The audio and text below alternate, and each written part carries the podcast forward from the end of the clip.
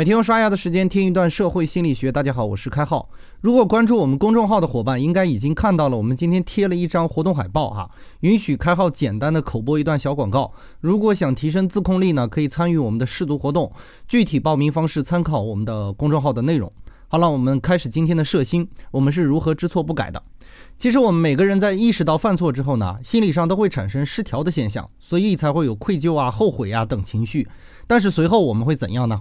我们之前也在说，每当我们产生失调之后呢，我们必然会进入合理化的行为的过程，也就是说，让我们的意识或者行为统一起来，这样能确保我们不存在负面的情绪，不至于难受哈。那么这些合理化的行为有几种呢？比如说，当你做错了事，有人拍拍你的后背，告诉你没事儿的，都会过去的，这叫安慰哈，可以起到合理化行为的作用。再比如，找一个朋友倾诉一下，把自己的行为用语言的方式解释一遍，也会起到一个合理化的效果。再比如，你彻底的改变了自己的行为，让自己和错误再也没有机会碰面。那么呢，我们来分析一下以上三种方法是否容易达到。先说安慰，安慰往往不是自己发出来的。比如你出问题了哈，你表现出悲伤和难过，自然会有人来安慰你。人是社会性动物嘛，大家都会带着同情来帮助你。也就是说，不需要你做过多的努力。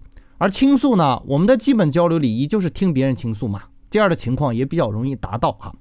而第三种合理化行为呢，是改正错误，这个比较让人不爽，而且需要耗费大量的精力，甚至会让自己再次陷入到认知失调。所以认错改错，在三种合理化行为的过程中呢，是比较难达到的。那么如果你一直在做轻松的选择，你就会出现这样的情况：犯错了吐槽或者求安慰，再犯再吐槽再求安慰，如此反复会陷入合理化的死循环。你会发现，被安慰了无数次，吐槽了无数次，生活还是那个生活，并没有积极改善，而忽略了改正虽然一时费力，但是会一直带给你好处。所以呢，在面对选择的时候，尤其是关乎改善生活的选择，要注意那个更难的选择，克服了困难，才有可能获得更高的收获。